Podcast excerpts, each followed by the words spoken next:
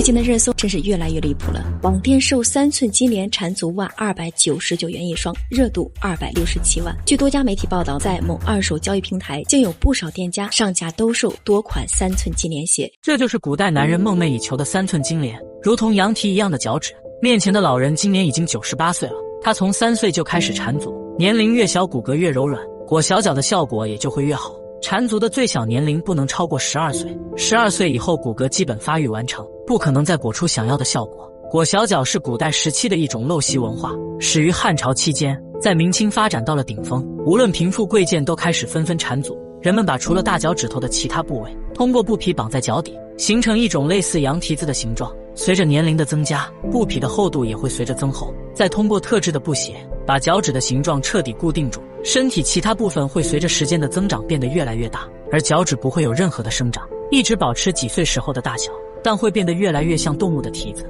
整个过程相当的痛苦。既然如此痛苦了，当时的女性为什么还要缠足呢？因为在当时，谁的脚裹得越小，谁嫁的就会越好，而且可以实现阶级的跳跃。当时的男性非常喜欢裹小脚的女人，认为她们是与众不同的，尤其偏爱三寸金莲。女性的缠足也分为三个等级，第一个等级就是三寸的金莲花，脚部大小不能超过三寸；第二种是银莲花，脚部的尺寸在三到四寸之间，虽然照比第一个大了一些，但在当时也是不愁嫁人的；第三种也就是铁莲花，尺寸超过五寸的大脚。一种是干脆不缠足的女性，一种是缠足失败的。这种女性在当时是非常不好嫁人的，因为她们的脚掌非常的大，在当时的社会环境下。这是不好生养和不顾家的表现，在社会的大环境影响下，女人们不得不在痛苦不堪的情况下，尽量把自己的脚裹小。但谁也不清楚女人们裹小脚的起源来自于何处。第一种说法是古时候一位妃子为了取悦当时的皇帝，故意把脚裹在一起，然后跳了一段莲花舞，成功的征服了当时的皇帝，所以裹小脚变得人人效仿。还有一种说法是女人把脚裹住以后，血液会集中在肚子和臀部上，这样在生孩子的时候不容易出现意外，非常的好生养。说法的真实性有待考证，不过种种的理由都是当时社会对女性的偏见。缠足不仅严重影响了女性足部的正常发育，还让人们形成了畸形的审美心理。缠足强化了男尊女卑，有利于封建制度的稳固，增加了对女性的禁锢束缚。这种以伤害自身为目的的陋习文化，就应该被弃之如履。文化的力量是强大的，只有传播正确的文化知识，人们才能摒弃陋习，传承好的习俗文化。如果换成是你，在当时的社会，你想缠足吗？最近的热搜呢，真是越来越离谱了。网店售三寸金莲缠足袜二百九十九元一双，热度二百六十七万。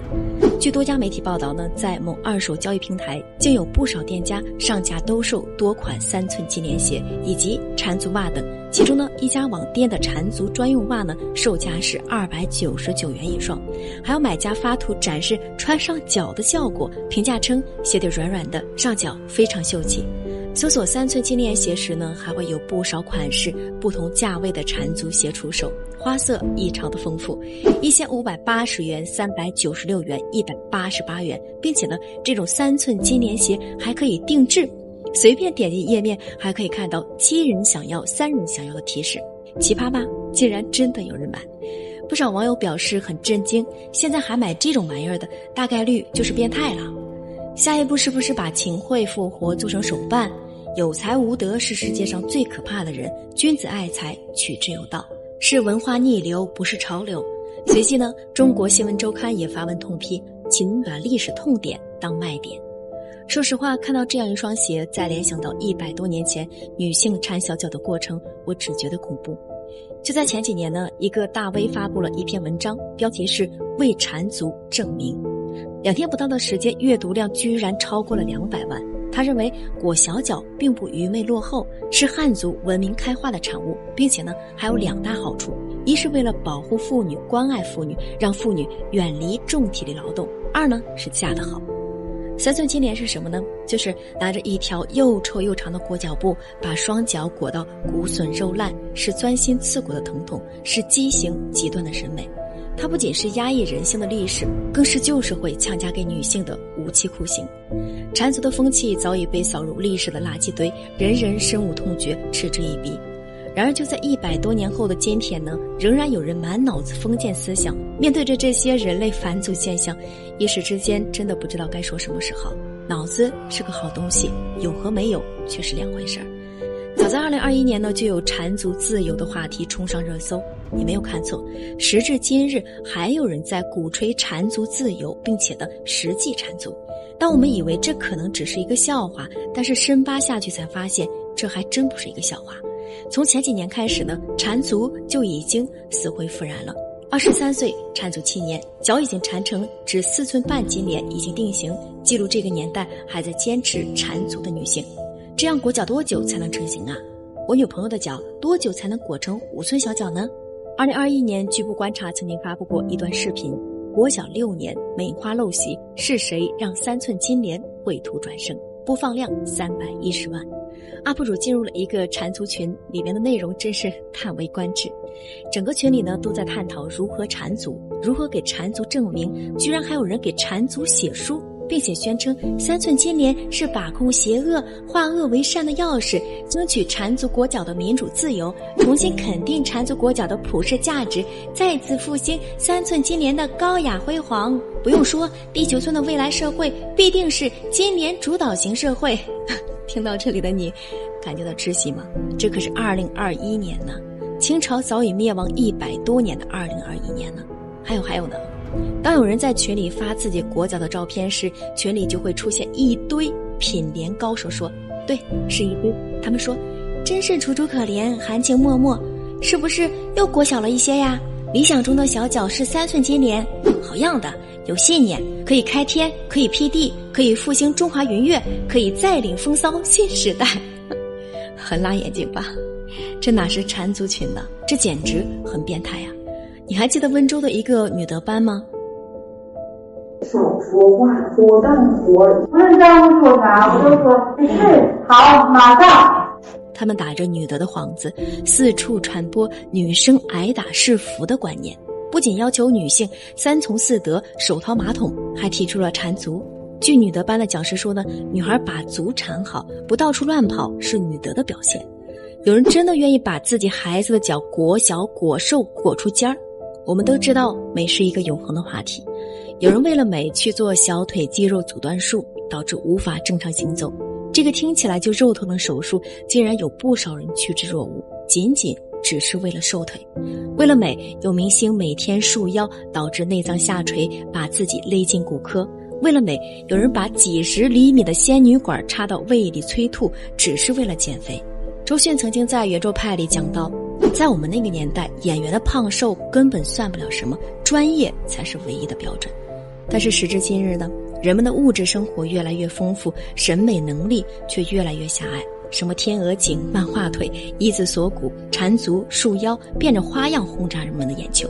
可是美丽岂能被这么简单的定义呢？这一定就是美的标准吗？如果所有的美都是同一个样子，那还有什么意义呢？况且。无论怎样糟粕下的文化逆流，都不能以任何形式卷土重来啊！简奥斯汀在《艾玛》里有一句话，我特别的喜欢。他说：“他很迷人，因为他擅长做自己。在任何情况下，你要做的就是你自己。”你知道三寸金莲到底有多恐怖吗？为何古代会为它冠上美丽的称号？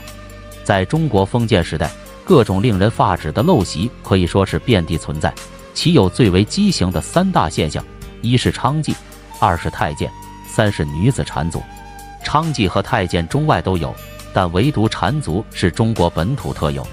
在当时，人们把脚称作莲，大于四寸为铁莲，四寸为银莲，而三寸便是金莲。通常女子在大概五岁时就开始缠足，其方法是用长布条将拇指以外的四个脚趾连同脚掌折断，弯向脚心，形成笋形。这样极端的裹脚方式让人看了不禁咬碎了后槽牙。脚掌的变形与疼痛让他们无法像正常人一样走路，很多人需要双腿弯曲，双脚呈外八字，身体左右摇摆，才可以缓慢地向前挪动。那为何当时三寸金莲会如此盛行？不得不说，有着变态审美观的士大夫群体功不可没，在他们眼中，小脚甚至有一种性暗示的功能。清朝文人李渔曾公然声称，缠足的最大目的是为了满足男人的性欲。也可以说，在古代，小脚是女人的第三个性器官。他还将小脚的玩法归纳出了四十八种，其中一个就是将裹着尖尖的大拇指塞进男人的鼻孔中。除此之外，缠足还有另一个目的，就是可以限制女子的行动，不让她与外界过多接触，防止红杏出墙，并且限制女子自食其力的能力后，才能使女子在男子面前保持自觉卑贱的态度。而在长期男尊女卑思想影响之下，女子的心理也发生了巨大变化，她们过分依赖男性，为了博得男人的欢心，很多人甚至主动将自己的脚折磨成三寸金莲。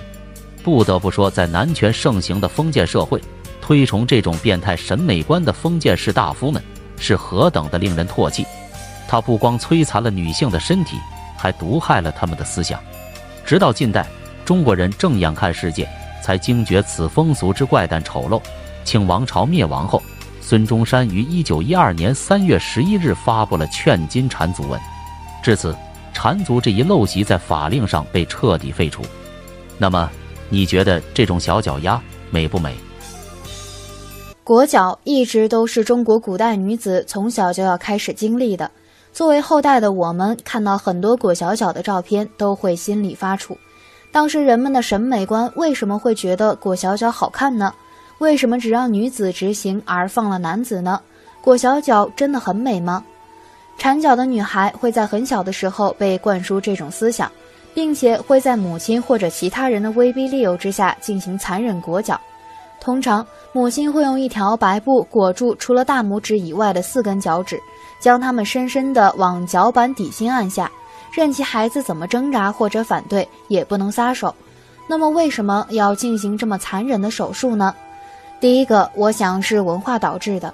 当时人们的审美观念就是认为小小好看，还十分性感，并且谁裹得越小，被豪门看中的几率更大，因为这样的女人会被认为是旺夫的。第二个，家族继承，这又不是财产何来继承之说，其实不然。这样的行为作为当时是一定要传承下去的，只有这样才能表明这个家族并没有被社会抛弃。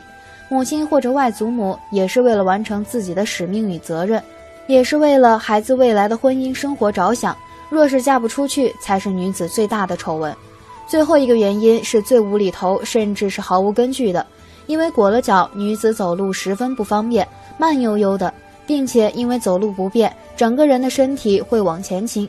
这样就可以防止女子在外偷汉子，以巩固婚姻。这样的理由与欧洲中世纪时期的女子在腰间缠上节操带是一个道理。在整个社会都会掀起裹脚的氛围时，就会应运而生出一些关于裹脚的比赛，比如赛足会。这个比赛项目的过程十分简单，就是将裹脚的女人召集起来，脱下鞋，看看谁的脚裹得最小最漂亮。获胜者不仅可以获得奖励。并且在当地还会受到尊重。到了明朝时期，由于程朱理学盛行，裹脚的风气也愈演愈烈。很多地区对女性的摧残已经到达了登峰造极的状态。明朝末期，张献忠前往四川，他看到四川地区很多女性都裹着脚，在街上裹脚女子行动缓慢，身体微微前倾，大家都习以为常，甚至还能听到路边房间里女童的惨叫声。因为当地裹脚女性偏多，达到了堆积成山的状态，所以取名约为“金莲峰”。现在看来，这三个字是多么的可笑，甚至是对女性的侮辱。缠足的废除一直到清朝末期，在此之前，国家也禁止过，比如说太平天国时期。但真正落到实处的，还是到了辛亥革命后，新的思想进入传统的国家，开始对文明进行划分，裹脚究竟该不该保留？众人的答案是不，大多数支持废除裹脚的是女性，也有少量男性。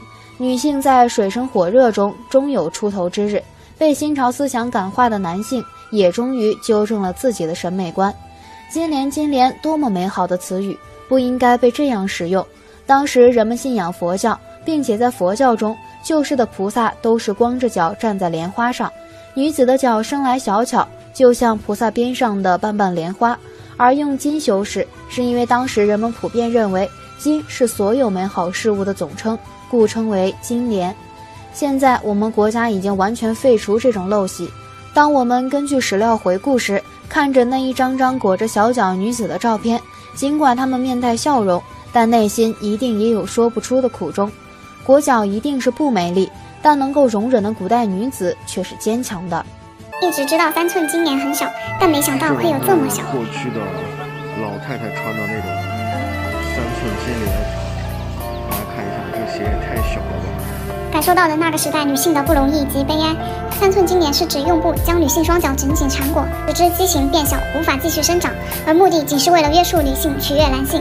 古代选妻流程看下来，这才是真正的中式恐怖吧？又见平遥中上演古代选妻片段，女子首先要立在碗中。三寸置于碗内者，重选。王家女退。